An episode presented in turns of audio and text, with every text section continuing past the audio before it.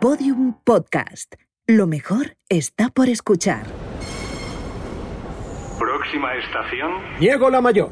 Disculpe. Estaba yo en el uso de la palabra, señor moderador. ¿Perdón? Desde mi punto de vista, tal y como afirmaban los filósofos griegos, la virtud está en el equilibrio, en el punto medio, lejos de los extremos.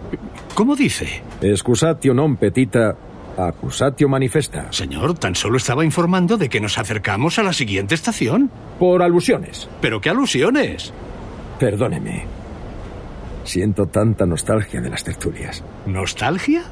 Si hay tertulias a todas horas, en la radio, en la televisión. No, de esas no. Y aquellas en las que participé durante años en el café comercial. Aquí, en la misma glorieta hacia la que ahora nos dirigimos. Ah, he oído hablar mucho de esas tertulias. Eran apasionantes, inolvidables. Uno atravesaba la puerta circular del café y era como adentrarse en un lugar mágico donde todo podía suceder. A esa mesa se sentaron Antonio Machado, Ángel González, Edgar Neville o Rafael Azcona, entre otros muchos, los mayores intelectuales de este país de todo el siglo XX y parte del XXI. Cada una de esas tertulias era una clase magistral de cine, arte o literatura, auténticas lecciones de vida. ¡Qué maravilla! Eran los más grandes. Yo era un pipiolo y me dedicaba únicamente a escuchar y a aprender. También había un chiquillo de gafas con cara de niño. No recuerdo cómo se llamaba. Mm, creo que sé de quién me habla. ¿Ah, sí?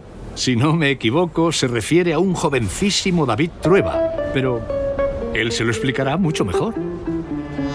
El diálogo en el café, el diálogo de sobremesa, de tarde o de mañana en el café, era la esencia de una, de una forma de vida intelectual en Madrid. Eh, era cuando la gente se juntaba, cuando eso que llamamos red social era un café. Y por lo tanto consistía en la reunión de gente afín que, que tenía intereses comunes y que ponían en común muchísimas cosas que les había pasado durante la semana, lo que habían leído, lo que habían visto, si eran tertulias de cine, si eran tertulias literarias, si eran tertulias profesionales. Había dos tipos de personas, yo creo, ¿no? El que llegaba muy preparado y el que destilaba mucho de lo que se hablaba allí. O sea, había gente que llegaba ya preparada para poder incorporar o decir o tener alguna presencia a contar cosas, cosas que se había enterado o que había estudiado para, la, para el día, ¿no? Y, y, otros más bien eran personas que destilaban aquello de lo que se hablaba con su propia experiencia y ese es el mejor, ¿no? La persona que no va preparado, sino que lo que lo lleva es dentro, ¿no? Que tiene un conocimiento de las cosas o que tiene un sentido del humor o una dialéctica.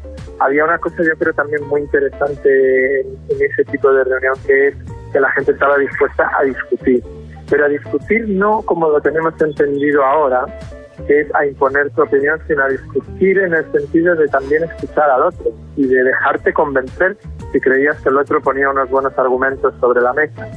Y yo creo que esa es la parte, digamos, de la conversación perdida que tenemos que recuperar, que es la capacidad de escuchar a otro que piensa distinto a lo que piensas tú para incorporar la parte interesante e inteligente que eso tiene a, a tu propio razonamiento. ¡Qué recuerdos! Estabas allí un rato y después te ibas a casa con la sensación de haber aprendido algo nuevo que no ibas a olvidar nunca. Y ahora ya no queda nada de eso. Ahora existen otros lugares donde se puede aprender. ¿Ah, sí? ¿Y qué lugares son esos? Si se puede saber. En el que está ahora mismo sentado. ¿Eh? ¿Por qué me dice eso? Por alusiones. Escuche, escuche y verá.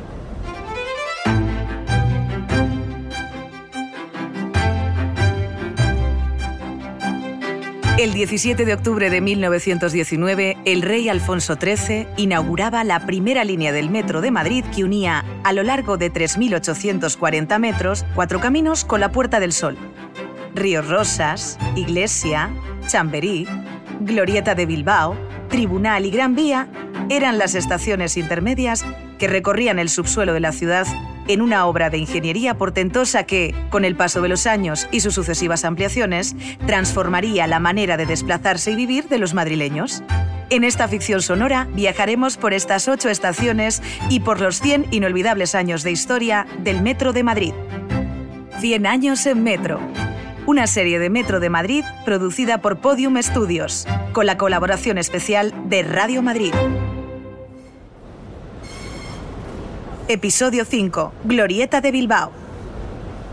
Así que dice usted que aquí también se puede aprender? Por supuesto que sí.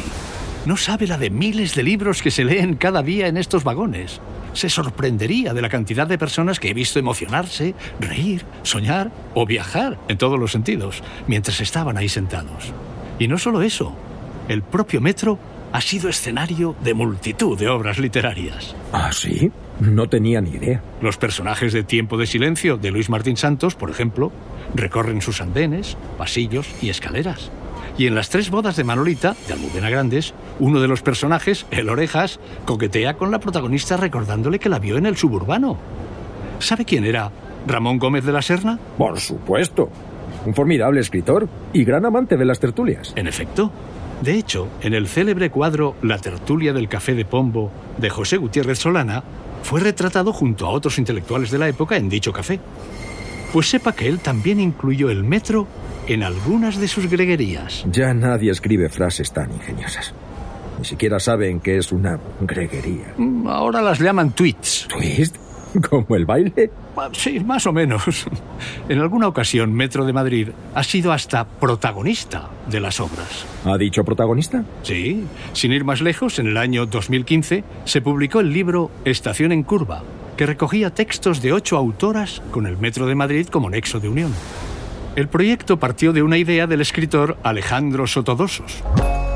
Yo siempre cogía la línea 2 de metro para, para ir a unas prácticas de la universidad y, siempre cogía la misma línea, las mismas estaciones, me encontraba a las mismas personas y, y se me ocurrió un poco que, que al final eso era una metáfora de la vida, ¿no? Es decir, cogía siempre la misma estación, entraba, salía, volvía a casa con los mismos problemas y con el paso de los días yo iba evolucionando, iba cambiando, ¿no? Entonces se me ocurrió que, que era un buen punto de partida o una buena idea para desarrollar una novela. El metro, por así decirlo, es la brújula de muchas personas, ¿no? Es decir, hay, mucha gente que no sabe dónde está un sitio si no le dices la estación de metro que tiene cerca. El metro es un reflejo fidedigno de la ciudad de Madrid, de su actividad, su movimiento, su propia inquietud. En el metro también se habla, se lee, se escribe, se oye, se siente, se vive. La verdad es que, ahora que lo dice, yo suelo leer en el metro. Usted y muchos otros. El metro es cultura. Y de manera particular, como acabamos de ver, literatura. ¿Ha visto esos carteles de ahí? Es la campaña Libros a la calle, que cubre las paredes de los vagones con poemas completos y extractos de novelas. Como este, por ejemplo, de Rosa Montero. Escuche, escuche.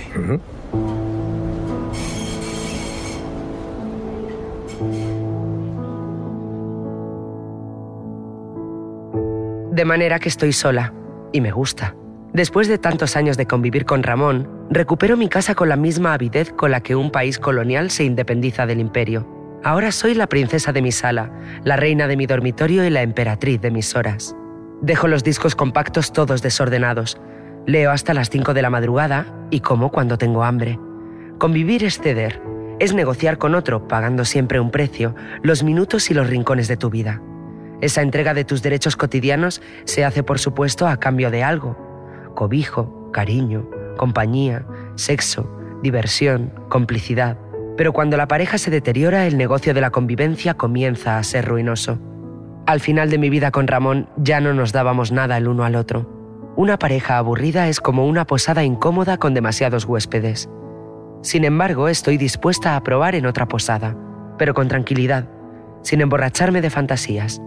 Digamos que después de haberme dejado las pestañas buscando inútilmente al hombre ideal, empiezo a sospechar que es más grato y más conveniente encontrar a un buen hombre cualquiera. Es una manera maravillosa de incentivar la lectura. Que los libros, las palabras, las historias formen parte de la vida cotidiana. Y no solo eso. El sistema de préstamos gratuito de libros de los 12 bibliómetros que hay en la red del Metro de Madrid ya cuenta con cerca de 38.500 usuarios. Menuda biblioteca. Es que el metro es al mismo tiempo sala de lectura, biblioteca e incluso mesa de trabajo. Son muchos los escritores, poetas, guionistas y dramaturgos que escriben o corrigen sus textos en estos asientos. ¿Sabe qué estoy pensando? Dígame. Que solo faltan las tertulias. Ah, pues es una gran idea. creo que no hay mejor lugar para pensar sobre ello que el café comercial. ¿Me acompaña? Me encantaría, pero aún me quedan unas horas para terminar mi turno. ¿Va a bajarse aquí entonces? Sí, volveré al comercial. No había regresado desde su reapertura, por la nostalgia de tiempos pasados. Por temor a pensar lo que decía Gil de Viedma, eso de que ahora que de casi todo hace ya 20 años. Pero, ¿quién sabe? Quizás otras generaciones han tomado nuestro testigo, ¿verdad? Se lo aseguro.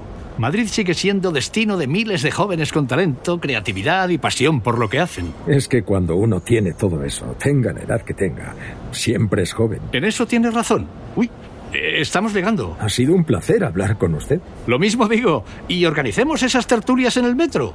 Muchos viajeros lo agradecerán. Eso está hecho. Adiós. Hasta pronto. Próxima estación, Bilbao. Correspondencia con Línea 4. 100 años en Metro. Una serie escrita por David Barreiro y dirigida por Ana Alonso. Diseño sonoro, Roberto Maján. Producción, Jesús Blanquiño y Jimena Marcos. Narración, Uri Beltrán. Con Javier Dotú como narrador principal. Roberto Cuadrado como Adolfo. Idea original, María Jesús Espinosa de los Monteros, con la colaboración especial de Radio Madrid.